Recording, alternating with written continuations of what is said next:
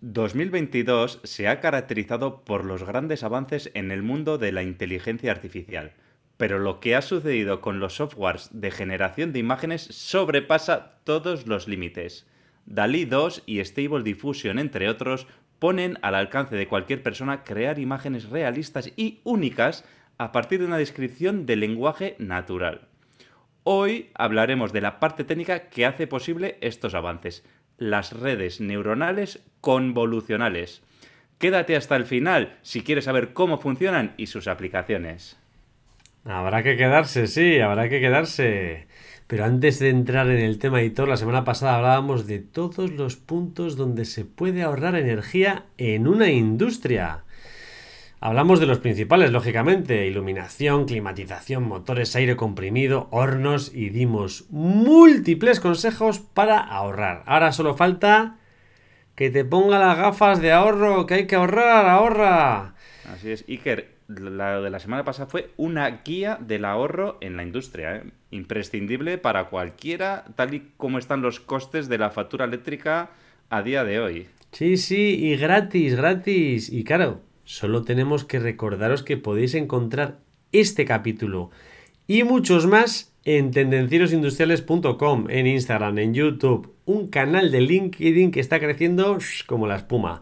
Y en las plataformas de podcasting, en todas, iVoox, Spotify, Google Podcast, Apple Podcast, la que quieras, en todas.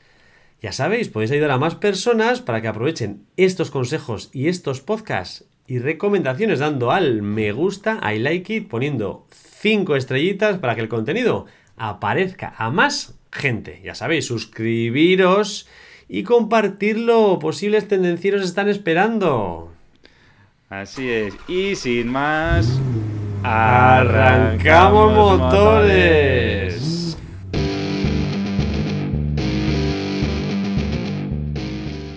Tendencieros industriales tecnología, productividad y ventas.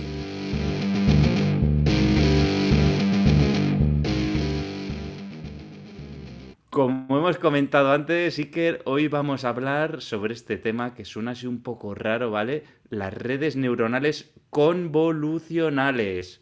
Pero es un tema apasionante, es una rama de la inteligencia artificial, ¿vale? En las últimas semanas estamos viendo, como hemos dicho antes, unos avances increíbles en el mundo de la inteligencia artificial, tanto en el procesamiento de imágenes, en el procesamiento del audio, la redacción de textos, yo he probado algún software de redacción de textos con inteligencia artificial, e incluso la generación de vídeo. Tanto Google como Amazon como otros software están ahí a tope dándolo todo. Y entonces, claro, no podemos, los tendencieros, no nos podemos quedar fuera de esta tendencia que está empujando con tanta fuerza.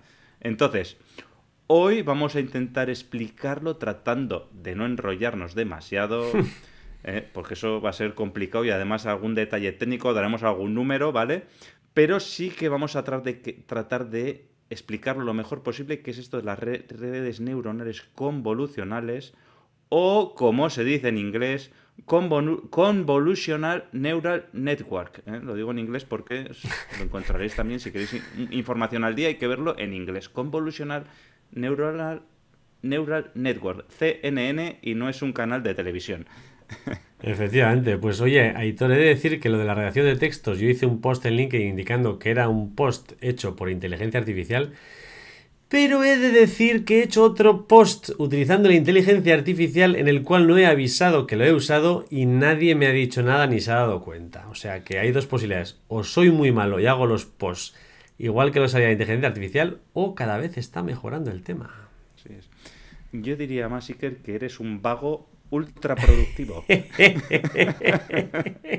bueno, vamos al tema que nos desviamos, pero muy interesante este tema. ¿eh? Y lo de que he comentado antes, bueno, he estado viendo vídeos también de Stable Diffusion, de una persona que hace tiene un canal en YouTube que habla de estos temas, de Dalí, del Stable Diffusion, etcétera. Es una pasada cómo le describes lo que quieres. Eh, te dices, oye, pues dibújame una dama eh, del estilo no sé qué, en un paraje de no sé cuál, en una playa, y, la inteligencia artificial te lo dibuja y como tú quieres. y con resultados realmente sorprendentes, ¿vale? Voy a dar una pista. La imagen del post que fue de la inteligencia artificial fue generada con ese programa editor. Qué tío, qué bueno, eres una imagen única y exclusiva. Efectivamente. Bueno, para ir al grano, Iker, vamos a empezar por qué es una red neuronal, ¿vale? Luego hablaremos de las redes neuronales convolucionales. Pues una red neuronal es un método de la inteligencia artificial que enseña a las computadoras a procesar datos de manera que está inspirada en la forma en que lo hace el cerebro humano, ¿vale? Entonces, se trata de un tipo de proceso que también se llama machine learning, ¿vale? O aprendizaje profundo, que lo que hace es utilizar nodos o también llamados neuronas interconectadas. Conectadas entre ellas en una estructura de capas que se parece al cerebro humano. Entonces, se crea un sistema adaptable que las computadoras utilizan para aprender de sus errores y mejorar continuamente. Está continuamente aprendiendo. De esta forma, las redes neuronales artificiales intentan resolver problemas complicados, como la realización de resúmenes de documentos, el reconocimiento de imágenes, de rostros, con la mayor precisión posible. Muy bien. no, sé si, no sé si me he explicado muy bien de lo que es una red neuronal, pero bueno, todos nos hacemos una pequeña idea. A ver, Iker, explícanos tú qué sería ya convolucional. Claro, ahora damos el paso y ya pasamos a una red neuronal convolucional. Las capas ocultas de las redes neuronales convolucionales realizan funciones matemáticas concretas, como pueden ser la síntesis o el filtrado, que ambas dos se llaman convoluciones. Posteriormente veremos en qué consiste la síntesis y el filtrado son muy útiles para la clasificación de imágenes porque pueden extraer características relevantes de las imágenes que son útiles para el reconocimiento y clasificación de imágenes. La forma nueva es más fácil de procesar sin perder características que son fundamentales para hacer una buena predicción. Cada capa, se van haciendo capas, oculta, extrae y procesa diferentes características de la imagen, como puede ser una de ellas, pues los bordes, otra puede ser el color, otra puede ser la profundidad de dicha imagen. Estas redes son particularmente útiles para encontrar patrones en imágenes para reconocer objetos, caras, escenas, etc. Y también son eficaces para clasificar datos que no llevan imágenes, tales como datos de audio, series temporales y señales. Para explicarlo en una manera más llana, el, ojo humano, por ejemplo, hace esto. O sea, cuando tenemos que diferenciar un perro de una botella, pues claramente no analizamos en detalle cuál es la raza del perro y si la botella es de cerveza o es de vino. Realmente cogemos unas características, una capa oculta, que puede ser la forma exterior, y pues con ella ya determinamos qué es un perro y qué es una botella, o si es transparente o no es transparente. Entonces, no extraemos toda la información posible para determinar qué es un objeto o, o, cómo diferenciarlo de otra cosa. Entonces, luego ya, si queremos seguir sacando más información, si sabemos dónde está el perro que está allí, y queremos saber de qué raza es, pues entonces miraremos otra capa más y miraremos más información. Pues igual el pelo, vamos a ver el color del pelo y demás, vale. Luego miraremos los ojos o el hocico o lo que sea. Entonces vamos mirando diferentes capas, que se llaman así, y extraemos diferente información en función de lo que queremos hacer. Pero para ver un vistazo rápido en una imagen, un perro o una botella, no necesitamos analizar en detalle demasiadas capas. No hace falta entrar al bit bit a bit ¿no? de, esa imagen. Bueno, yo creo que Iker ya con esto podemos clausurar el podcast. ya lo has dicho todo. No, Hasta aquí el podcast de hoy. hay que explicar los detalles, Aitor. ¿Cómo se hace eso? ¿Cómo consigues mediante un ordenador hacer lo que hace el ojo humano? Ahí está el tema. Eso lo vamos a explicar, pero antes de eso, Iker, vamos a hablar de un poquito de historia que a todos, bueno, a mí por lo menos me gusta y como me gusta conocer un poquito de cómo vienen estas cosas, pues yo aquí lo suelto y espero que a los tendencieros también les guste y, nos lo digan que les gusta o no les gusta o lo que sea y otro día pues nos lo ponemos. ¿eh? Entonces, un repasito por la historia y la evolución de las redes neuronales, ¿vale? Todo empezó con la creación de la neurona artificial, ¿vale? que fue entre los años, en la década de los 50, bueno, la década de los 50 o de los 60, entre los años 1950 y 1960, ¿vale? Cuando Frank Rosenbelt ¿eh? creó el Preceptron, ¿vale? Y el preceptón fue la primera neurona artificial, ¿no? Que le dieron ese nombre, ¿no? Es la primera, la unidad donde nacería y donde luego y a partir de ahí empezarían a desarrollarse las, las redes neuronales artificiales. Al principio, pues bueno, se utilizaban para hacer, pues bueno, decisiones binarias sencillas. Por ejemplo, pues para crear una función lógica AND y una función lógica OR.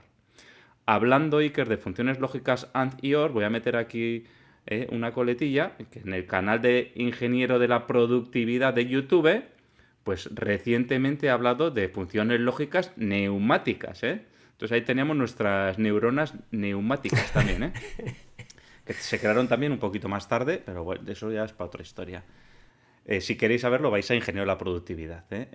Entonces, en la década siguiente, sobre 1965, se desarrolló el Multilayer Preceptron, ¿vale? Que al final lo que era una... Antes teníamos un preceptrón, que era una neurona, pues una ampliación de neuronas, ¿no? En una, en una capa, ¿no? En, varias capas, ¿no? Y esto, pues bueno, ya era una agrupación de neuronas. Entonces hay multilayer preceptron. En los años 80, ahí hubo un paso muy grande dentro de lo que es el aprendizaje automático, ¿vale?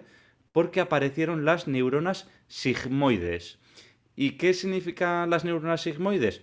¿O qué diferencia, qué ventaja tienen? Pues bueno, las neuronas anteriores preceptores solo movían valores 0, 1 o activo o inactivo.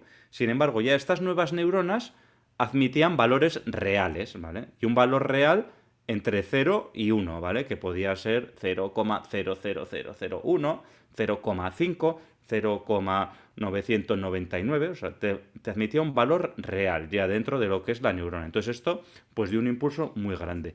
Y en 1986 se desarrolló el algoritmo backpropagation, ¿eh? este algoritmo hizo posible entrenar las redes neuronales de múltiples capas de una manera supervisada. También otro hito muy importante. Y ya en 1989 es cuando llegamos al tema que estamos hablando hoy. Es cuando aparecieron las primeras redes neuronales convolucionales. ¿eh? Concretamente, la primera fue creada por Jan LeCun y estaba enfocada mirar, eh, para el reconocimiento de letras manuscritas. ¿eh? O sea que cuando desarrollaron las redes neuronales convolucionales, la idea era, ante un texto que una persona había escrito, pues poder sacarle una foto y hacer un reconocimiento de textos. ¿eh? O sea, ¿qué os parece? ¿Cómo te queda, Siker? Joder, Aitor, llevabas pantalones cortos en esa época y ya estaban ya con las redes neuronales convolucionales que no había escuchado yo esto hasta hace muy poco, ¿eh? Así es, pues, pues ya ves tú, ¿eh? Un paso, pero lo interesante es saber que la primera red neuronal convolucional fue desarrollada para leer texto. ¿eh?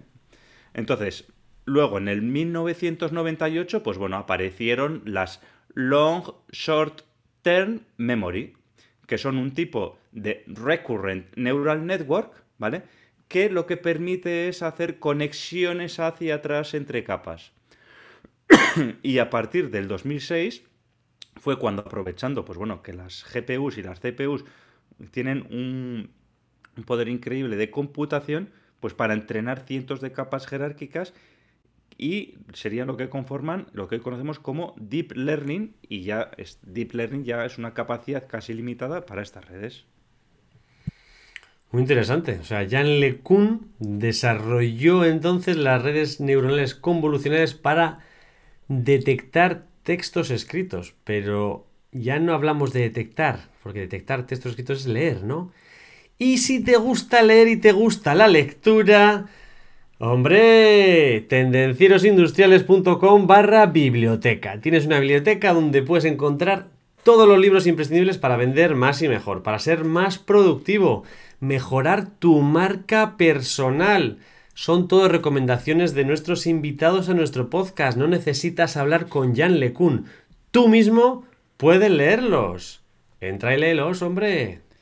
Ahora bien, Iker, no vale aplicar redes neuronales convolucionales para leer los libros. Hay que leerlos uno mismo. Eso es, eso es. Y si no, podemos dejarles que hagan eso para formar un audiolibro y se lo escuchen en el coche. Pero solo para eso, ¿eh? Eso sí. Bueno, vamos a seguir avanzando. A ver, si, si hablamos un poco de la arquitectura de una red neuronal o, realmente cómo funciona una, red neuronal, Bueno, podemos llegar a la conclusión de que en una red neuronal convolucional podemos tener entre decenas y cientos de capas que aprenden a, detectar diferentes características de esta imagen, ¿no? Como hemos comentado antes. Se aplican filtros a cada imagen de entrenamiento con distintas resoluciones y la salida de cada, de cada imagen convolucionada se emplea como entrada de la siguiente capa. Los filtros pueden variar, desde características muy simples como puede ser el brillo, los bordes, el contorno, hasta más complejas como puede ser pues algo concreto que defina exactamente pues el objeto, ¿no? Pues lo que hemos dicho antes, el pelo, la longitud del pelo de un can para saber qué raza es, ¿no? O la cara de una persona para qué es esa persona. Exacto, por ejemplo. Entonces, las redes neuronales convolucionales CNN, como comentaba Hitor antes, pues aprenden a reconocer una diversidad de objetos dentro de imágenes, pero para ello necesitan entrenamiento. Como nosotros, tú también necesitas entrenamiento, pues las redes neuronales también. Entonces, pues, tú le vas metiendo una cantidad importante de muestras, que puede ser, por ejemplo, pues 10.000 por, por poner una cifra razonable, y de esta forma las neuronas de esta red van a ver, van a captar las características únicas de cada objeto y a su vez poder generalizarlo a este hecho, a este proceso, es lo que se le conoce como proceso de, aprendizaje, de aprendizaje de un algoritmo. Es decir, tú le vas enseñando, mira, esto es un perro, esto también, esto también, esto también, esto también. Entonces ya él se va haciendo una idea de realmente cuáles son las características únicas para definir lo que es un perro. ¿Qué tenemos de entrada? ¿Cuál es el proceso? Pues la entrada son píxeles y neuronas. Para empezar, la red toma como entrada los píxeles de una imagen. Coge una cierta cantidad de píxeles. Por ejemplo, si tenemos una imagen muy chiquitita, chiquitita de 28 por 28 píxeles de, ancho y alto, esto equivale a utilizar 784 neuronas, nada más y nada menos. Y eso solo si hablamos de un solo color. Claro, si vamos a la escala de RGB, Red, Green, Blue, pues necesitaríamos eso por 3. Claro, 28 por 28 por 3. Y estas neuronas son las que constituyen nuestra capa de entrada, la primera capa. Eso es. Bueno, aquí, que el primer paso que tenemos después de tener la entrada, habría que hacer un preprocesamiento, ¿vale? Para eh, convertir esos valores, para simplificar esa información, ¿vale? Lo que hemos dicho antes, pues tenemos una matriz de 28 por 28 en blanco y negro que en una escala, bueno, en blanco y negro, en una escala de grises entre 0 y 255, pues lo primero que haríamos sería pues dividir entre 255 y pasarlo a escala de blanco y negro, entre, a valores entre 0 y 1, por ejemplo. Y con esto hacemos, lo que hacemos es eh, simplificar la cantidad de valores que tenemos, ¿vale? Hacemos un preprocesamiento de esa imagen. Y a posteriori lo que hacemos es alimentar la primera capa de convolución, ¿vale? Ahora comenzaría el procesado distintivo de las redes neuronales convencionales respecto a las redes neuronales tradicionales, ¿vale? Que serían las convoluciones. Entonces, ¿en qué consiste una convolución, ¿vale? sencillamente es coger, en lugar de analizar esa imagen píxel por píxel, vamos a coger un grupo de varios píxeles y los vamos a tratar en bloque, ¿vale? Entonces, em, vamos a coger ese grupo de, píxeles, por ejemplo, puede ser una matriz de 3x3 píxeles, ¿vale? Al cual le vamos a llamar kernel o filtro, ¿vale?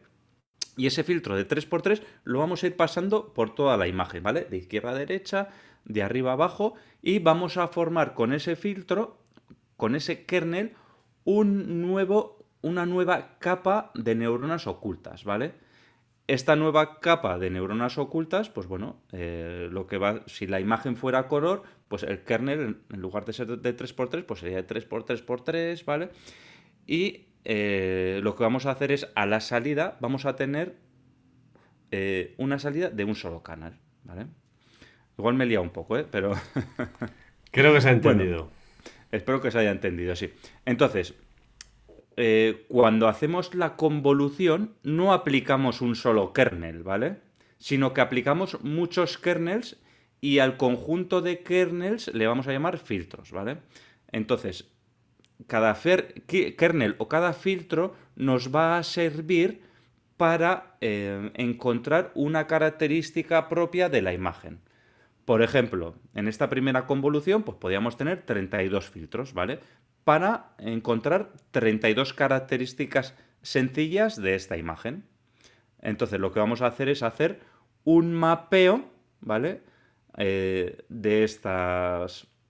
Esta primera imagen que hemos hablado antes de 28 por 28, vamos a hacer, aplicar los 32 filtros y vamos a tener 32 imágenes de 28 por 28. Y esta va a ser nuestra primera capa oculta de neuronas, ¿vale? Entonces vamos a tener 28 por 28 por 32 imágenes, que cada imagen ha sido filtrada con uno de los 32 filtros que hemos comentado. Cada imagen nos va a servir para analizar un detalle de esa imagen. ¿eh? Entonces, a medida de que vamos desplazando el kernel y vamos teniendo una nueva imagen filtrada por kernel, en esta primera convolución y siguiendo con el ejemplo anterior, pues es como tuviéramos las 32 imágenes. Entonces, estas 32 imágenes y estas 32 características son las que nos van a ayudar a futuro a poder distinguir si esta imagen que estamos viendo, este objeto, pues es un vaso, es una botella, es un perro, es un avión o lo que sea. Entonces, bueno, espero que haya quedado claro el concepto, el concepto de convolución y el concepto de filtro o de kernel, ¿no? Que son, que son las cosas claves para las convoluciones. Yo creo que ha quedado claro, Aitor. Entonces, seguimos avanzando y nos toca la fase de la activación o la capa ReLU. La función de activación más utilizada para este tipo de redes neuronales es la llamada ReLU, que viene de Rectifier Linear Unit y consiste en hacer la función máxima entre 0 y x. Entonces, hacemos un muestreo, un, subsampling, y tomamos una muestra de las neuronas más representativas antes de hacer una nueva convolución. ¿Por qué hacemos esto? Pues antes hemos comentado que con una imagen en blanco y negro de 28 x 28 tenemos una primera capa de 784 neuronas. Y después de hacer la primera convolución, pues tenemos una capa oculta de 25.000 neuronas que realmente son las 32 mapas que hemos dicho características de 28 por 28, ¿no? Lo que ha comentado Aitor hace un momento. Entonces, si hiciéramos una nueva convolución a partir de esta capa, el número de neuronas de la próxima capa requeriría un poder computacional ya muy importante. Y por ello es interesante reducir el tamaño de la próxima capa de neuronas. Entonces, hacemos un muestreo preservando las características más importantes que detectó cada filtro. Por eso hacemos la función fmax que al final hay diversos tipos de muestreo y el más usado es el max pooling, que es el que hemos comentado antes. Entonces, el muestreo con max pooling, ¿cómo se hace? Pues eh, se, se, escoge, por ejemplo, un tamaño de 2 por 2 píxeles, ¿no? Entonces, con esto recorreremos cada una de las 32 imágenes de características obtenidas anteriormente 28 por 28, de izquierda a derecha y de arriba a abajo. Pero en vez de tomar un píxel, tomaremos 2 por 2. Entonces, iremos preservando el valor más alto de, entre estos 4 píxeles y por eso usamos la función max. Entonces, en lugar de coger este píxel y trasladar información, cogemos 4, 2 por 2 y cogemos el máximo de esa información. Entonces, en este caso, haciéndolo así con 2 por 2, la imagen que resulta obtenida, resultante obtenida, es la mitad de tamaño, es decir, es de 14 por 14. Y claro, el tamaño de neuronas necesarias se divide por 4 pasamos ya a 6.000, lo cual ya son bastantes menos que en teoría pues eh, deberían seguir almacenando información más importante para seguir detectando características deseadas. Entonces, esa primera convolución consiste en una entrada un conjunto de filtros, generamos un mapa de características y hacemos un submuestreo, con lo cual, pues bueno, en un ejemplo de imágenes de un solo color tendríamos pues los datos que hemos comentado, ¿no? 784 neuronas en la convolución, aplicamos el kernel de 32 por 3 por 3 tengo el Future Mapping de 32 por 28 por 28, como hemos dicho antes, que son 25.000. Hago el Max Pooling de 2 por 2 y obtengo 6.000 neuronas. Entonces ya bajo de 25.000 a 6.000. Entonces voy aplicando esta serie de fases y voy pasando de capas pues con una cantidad asumible de neuronas. Eso es. Y creo que lo has explicado perfectamente y mejor que yo, ¿eh? lo que es una convolución.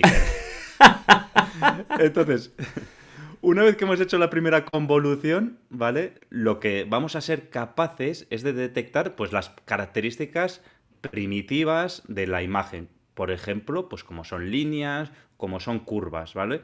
y a medida que hagamos más capas con las convoluciones, las mapas de características serán de reconocer formas más complejas. Y entonces, el conjunto total de capas de convoluciones, al final de todo, después de aplicar múltiples convoluciones, o sea, este proceso que ha hecho Iker lo volvemos a aplicar, lo vamos a aplicar, lo vamos a aplicar, al final del todo vamos a ser capaz de reconocer, reconocer una forma, reconocer, si queremos reconocer un rostro de una persona, pues tendremos que aplicar más convoluciones que simplemente queremos reconocer que es una persona y diferenciarla de un gato, por ejemplo, ¿no? O, si queremos reconocer eh, si es una, una, persona con barba o sin barba, pues requerirá más o menos convoluciones, ¿no? Entonces, eh, hemos iniciado las convoluciones subsecuentes, ¿vale? Que sería la siguiente fase. Y para terminar, lo que vamos a hacer es, después de hacer todas las convoluciones, tomaremos la última capa a la que haremos nuevamente un subsampling, un muestreo, ¿vale? Lo aplanaremos, ¿vale? Para eh, reducir esas, esas muestras en la medida de lo posible, esa cantidad de neuronas, y a partir de ahí vamos a conectarlo a una red neuronal tradicional, ¿vale? Y entonces, en esta última capa em, de neuronas, lo que vamos a acabar a través de la, de, de la red neuronal tradicional, vamos a acabar de definir, de clasificar si realmente lo que tenemos ahí es una persona, es un gato, es un avión, es un vaso, etcétera, ¿vale? Y entonces, todo esto que hemos hablado sería el proceso de una red neuronal convolucional. Bueno, y hasta aquí más o menos el proceso. Todo hay que decir, Iker, que no hay que tener muchas neuronas artificiales para saber que lo mejor que puedes hacer para estar al día en los podcasts y en los posts es suscribirte a la newsletter de Tendencieros Industriales. ¿eh? Importante estar suscrito para estar al día de los nuevos episodios y de los nuevos posts que vamos publicando semanalmente. Y si no estáis suscrito, ya sabéis, ir a tendenciosindustriales.com y regístrate, suscribirse es gratis y darse de baja también. ¿eh? O sea que ya sabéis. Sí, señor, sí, señor. Bueno, Aitor, creo que ha llegado el ansiado momento de la sección del minuto y pico de mar, que hoy veremos si es más minuto o es más pico. Yo creo que está desplazado por ahí. Vamos a ver qué nos cuenta. Dentro vídeo. Buenos días tendencieros y tendencieras, aquí desde Segovia. Ya sabéis que los tendencieros me tienen explotados el minuto y medio que siempre me obligan a hacer. Pero bueno, hoy toca hablar de redes neuronales. Eh, la descripción más técnica y precisa nos la van a hacer nuestros amigos tendencieros, Aitor y Iker. Pero a mí déjame que, como siempre, haga un poquito disruptiva la charla y era para preguntar lo siguiente, teniendo en cuenta que eso viene sí o sí, el deep learning y, que la inteligencia artificial cada vez se nos come más terreno, importante que os preguntéis todos si eh, en vuestro trabajo el día de mañana o en cinco años, si os veis en el mismo trabajo o ese trabajo se va a realizar por una máquina.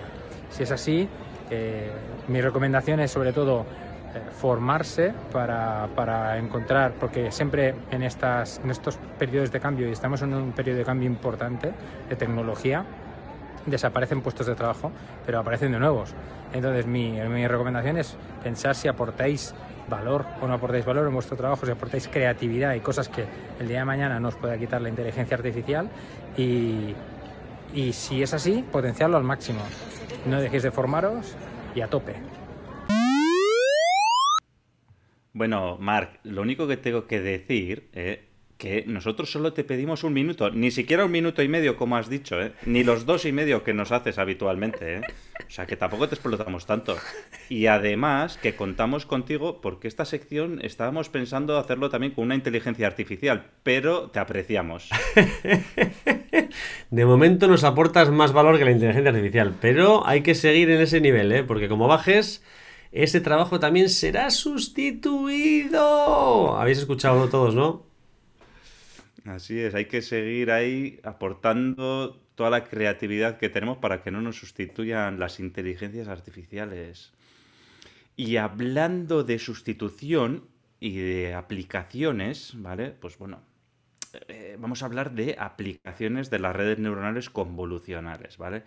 La pregunta del millón, ¿para qué sirven las redes neuronales convolucionales. Pues bueno, entre otras cosas, hemos encontrado las siguientes aplicaciones, ¿vale? La primera de todas sería detección de objetos, ¿vale? La detección de objetos, pues bueno, al final es localizar, clasificar objetos en imágenes y vídeos. Esto se suele utilizar mucho, entre otras cosas, en conducción autónoma.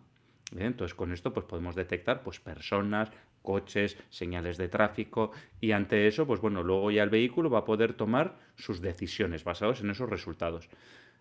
También se puede utilizar para reconocimiento facial, ya lo hemos comentado antes, para identificar rostros, para reconocer los atributos, los ojos, si tiene gafas, si está mirando para un lado, para otro, el vello facial, ya lo hemos comentado anteriormente, reconocer personas, ¿no? Si la persona que está, eh, pues bueno, como hemos, eh, como hemos, tenemos todos ahí en el teléfono móvil, pum, que activo el teléfono con mi cara, ¿no? Pues para este tipo de aplicaciones también etiquetado de imágenes, ¿eh? imaginaos en las redes sociales sobre todo, pues bueno, redes sociales o incluso en las aplicaciones que nosotros tenemos en el teléfono móvil, ¿no? Que dices, oye, búscame dentro de mis fotos eh, imágenes de playa y pones playa y te busca.